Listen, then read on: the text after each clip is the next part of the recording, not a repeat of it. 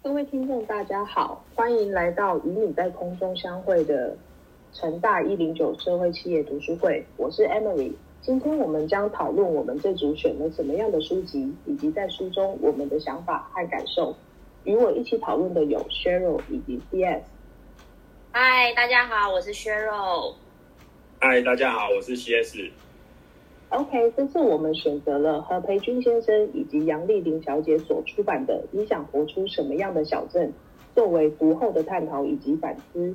这本书主要分享着何培军先生如何借由创办天空的院子以及小镇文创股份有限公司，扭转了南投竹山实施的地方创生，并且分享了九个创生观点来展开论述。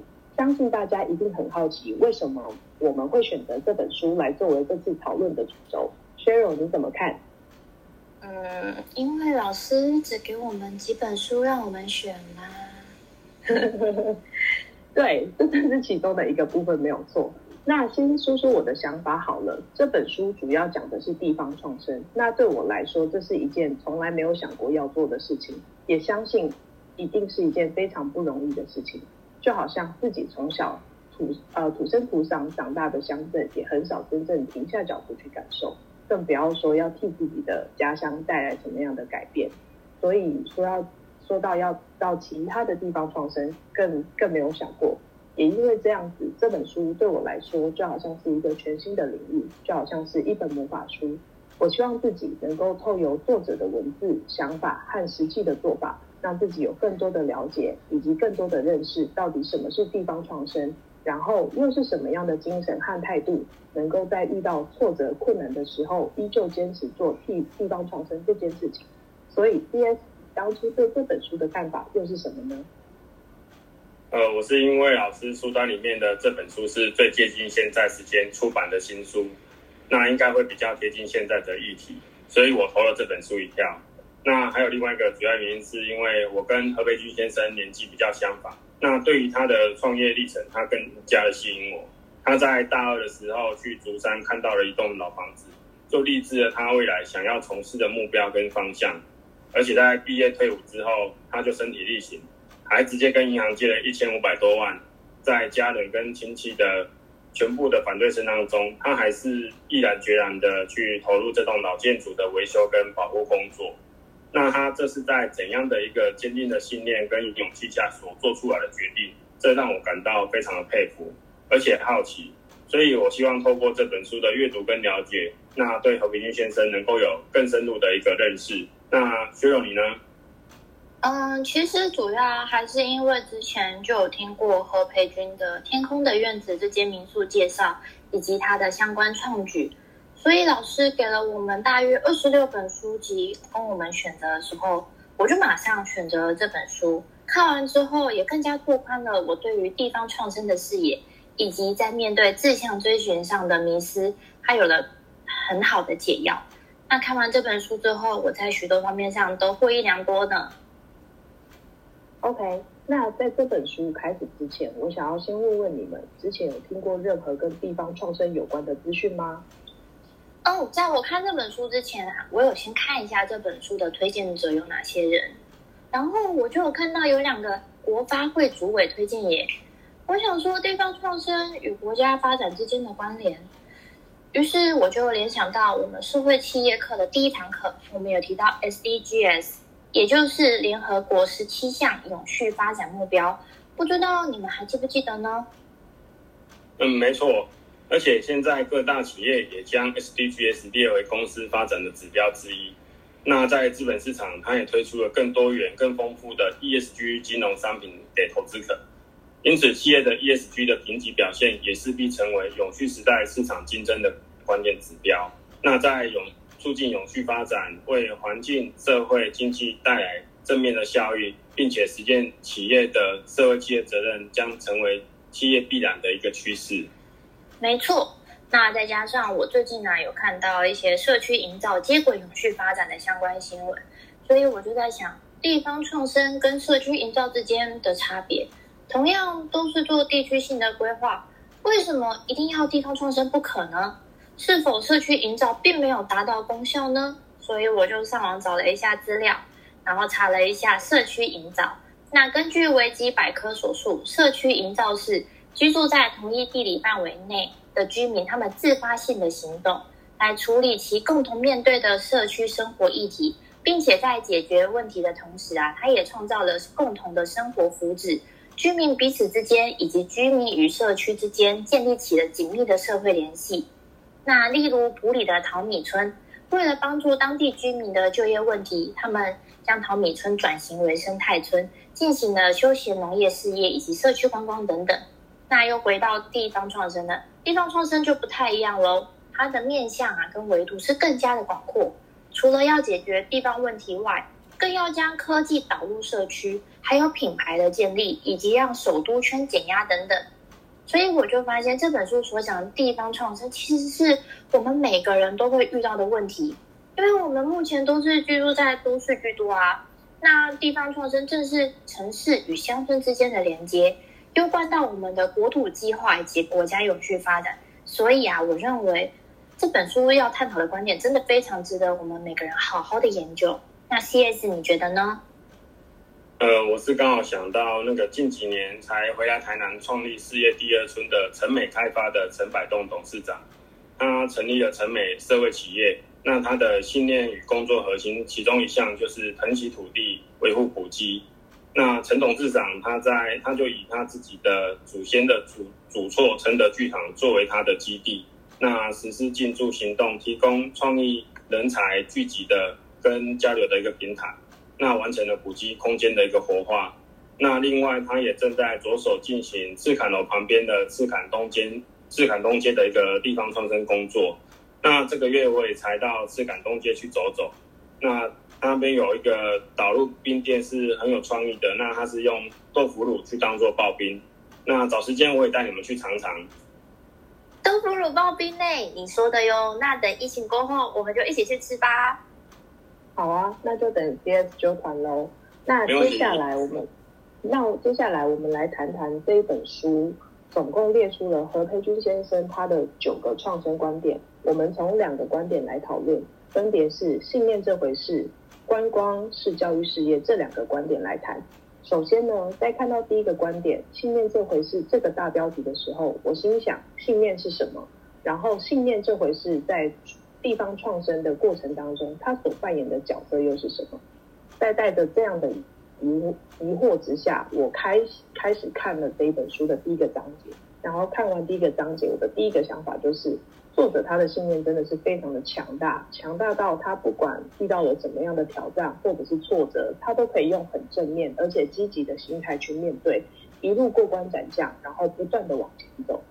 对何培军先生来说，他的信念是为了要保存传统文化的价值，是期许自己有一天能够重建失落的文化。让这些无价之宝成为未来人类关注的议题，也因此这样，他选择开了民宿，然后在这之中扮演着管家的角色，背负着振兴文化重要载体的使命。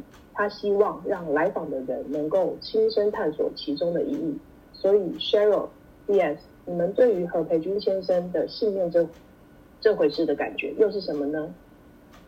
嗯，我在第一章的时候，我觉得有句话还蛮值得我们探讨的，那就是，与其施法他人的成功模式，不如探讨为何经历了多次失败，他们却能够坚定向前。我觉得我们都活在复制别人成功的生活里，却不曾想他们是如何能够坚持下去。就像现在的教育啊，它常常灌输我们，谁谁这样做了，一气致富。那谁谁这样做了之后功成名就，但是这些成功模式真的是符合我们大众吗？又或者我们真的了解自己想要什么吗？其实就连现在很多的书啊，或是文章的标题啊，他们都为了要让我们更多人点进去看，然后就会挂上说是某某某名人的成功之道，才会想要让人去购买。那我看完这一章之后，我就心想啊，我觉得信念。就是知道自己想要的是什么，目标在哪里，并且啊有规划、有决心、有毅力的想方设法完成，并持之以恒，不断精进。我想这就是信念这回事。对，这我认同。每个人应该都会有自己的信念，这也是我们生活及生活的基础。就如同房子的柱子一般。我认为信念即是一种希望、期待，并且相信成真的一种态度。而北军先生当初大二看到这栋老房子，他心中就有期待自己有朝一日能够重建失落的文化，让这些无价之宝成为未来人类共同的关注的议题。那他返校及着手进行文化保存相关的课程的学习，这样的决心就是他相信自己能够做到的表现，为他自看到未来地方的美好而去做努力，这是他的初衷，也是他的人生态度。如果连自己都不相信自己，还会有谁相信与认同你呢？我们以天空的院子成功的关键点为例，南投县文化局局长推荐国际知名环保音乐家马修林恩投诉到天空的院子。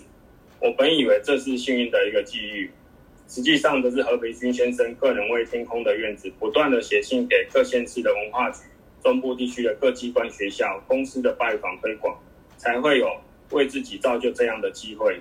也因为他的经营民宿的理念是为了文化保存而感动了音乐家，才会有这一连串的发展机遇。所以重要的不只是民宿经营，是何培军先生以民宿为载体。让莅临民宿的访者感受到在地最好的文化元素、生活态度、人文精神，这是他一开始的初衷。因为相信，所以一定会发生。发生，就如同文章里的小雨，必须先知道自己在做什么，别人才知道我们在追求什么。虽然说何北军先生书上描述，持续一件自己认同事的事情十年以上，那就是信念。那我觉得是因为有了信念。而让自己认同一件事情，能够持续的进进行下去，这是我的看法。OK，呃，你们对信念这回事的那个说法之后啊，其实我对信念这件事，我觉得有了更强大的就是知识的点这样子。那接下来我们来谈谈第二个观点：观光就是教育事业。老实说，我一开始看到这个标题的时候，我的嘴角是忍不住上扬的。那感觉就好像是没错，观光就是教育事业。所有的名胜景点、风景区本来就不只是一个拍拍照、打打卡的地方。真正的观光应该是实际要用心去感受当地的人事物，去享受这些人事物所带来的美好。何培军先生在书中有写说，他们。呃，去租了竹山当地最老的车站，想要把这个车站去做整化跟整形，于是，在二楼开了一间叫做竹蜻蜓人文空间的餐厅。他们用了竹山的在地特色竹子，尝试把竹山竹林编织融入餐厅，变成主视觉，希望能够让竹编工艺进到室内，餐点也尽可能的跟当地的农业结合。一顿餐点从产地到餐桌，空间工艺到农业。都有竹山当地积极参与的影子，让你有身处在竹林深处的感觉。同时之间，他们把车站的一楼打造成冰果室，但其实在这个过程当中，他们也是面临了重重的挑战。比方说，过去在这个荒废的老车站，长期滞留着在一楼候车大厅的居民，他们住在这个地方很久了，也早就把这个地方当作是他们的家。现在突然有了一个外地的陌生人介入。他们当然是很难接受啊，但也不能因为他们很难接受就停下了脚步。所以何培军先生他的团队选择用和平共处的方式来展开沟通，不是用我们的立场来跟他们对话，而是把他们变成我们的一部分。在这样的共识之下，开始有了转机。他们打造台西冰果室的经营模式，就是他们秉持着把竹山竹林种在冰淇淋上的理念。把所有的容器、汤匙以及吸管都是用竹子所制作，让消费者在吃完冰淇淋之后，可以把东西带回家当做是纪念品。我觉得这个超棒、超有趣，而且在以后想起来，绝对是一个超级难忘的回忆。嗯，没错。那看完这一篇之后啊，我是很认同观光就是教育这个观点，但是我觉得要把观光转化成教育，它是有难度存在的。首先要了解到在地的特色，再来就是决定教育的方式，接着就是要动员在地的居民合作无间，才可以达到现在这样子的局面。最让大家熟悉的，应该就是我们去离岛玩的时候，都会有那种潮间带导览，你们应该都有这样的经验吧？当然有啊！你讲到这个，我就好想去度个假。对啊。好，那那个潮间带的导览啊，他就会讲解各类海洋生物以及维护环境的重要。这就是最最最基本的观光教育。但是如今呢，很多景点它是要为了人流，那做了很多装置艺术或者是打卡景点。那其实这一些装置艺术都跟在地没有太大的关联。先以我住的高雄凤山为例好了，思爱想去的就是古迹，还有在地的洽刷柜。其实现在很多凤山的小朋友，他都还不知道什么是洽刷柜。如果我要把这些转化成教育产业，想来是有很长很长一段路要走。因此啊，我真的是佩服书中何培军他振兴竹山的种种事迹，以及跟他合作过的许多伙伴们的坚持以及努力。没错，学友，我也是对何培军先生深感佩服。那在现阶段的观光产业已经是非常不容易做了，那更何况是将观光转化为教育事业，这是难上加难。但是就如同他书中所述的，前进其实不难，只要去做，你担心的事情自然就会消失。因为有时人生的坏事其实是好事，那会迫使你成长变强。那看着何培军先生的这本书，我也认同他的理念跟生活态度，这就是他的魅力。透过阅读书籍教育阅读者，你有没有好好认识自己的家乡？当个旅者，除了美食与装置艺术，有没有好好感受当地的历史文化、人文风情？我们常说台湾最美的风景是人，我们出去观光，经常走马看花。让旅行只剩下拍照跟打卡，忽略了精神的涵养。那近期疫情非常严峻，那等疫情缓和的时候，我们再约一约，一同造访竹山，我们好好来一场深度的旅行。